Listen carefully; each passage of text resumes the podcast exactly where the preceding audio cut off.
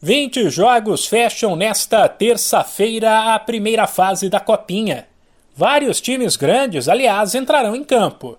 Eles estão classificados e, no máximo, vão brigar pela liderança de seus grupos. Por exemplo, Palmeiras, São Paulo, Vasco e Flamengo.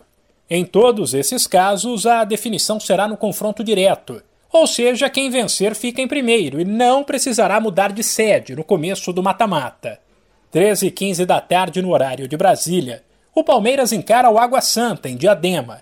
Um pouco mais tarde, às 5 e 15 em Santana de Parnaíba, tem Vasco e Ska Brasil.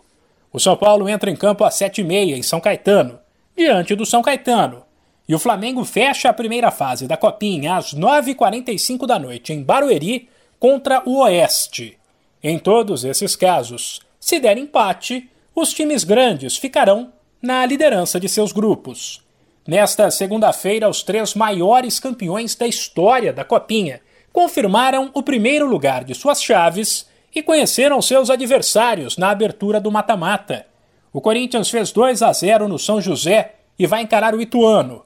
O Fluminense bateu a Matonense por 3 a 2 e terá pela frente a Francana, enquanto o Inter, que venceu o União Mogi por 3 a 0, jogará contra o Flamengo de Guarulhos. De São Paulo, Humberto Ferretti.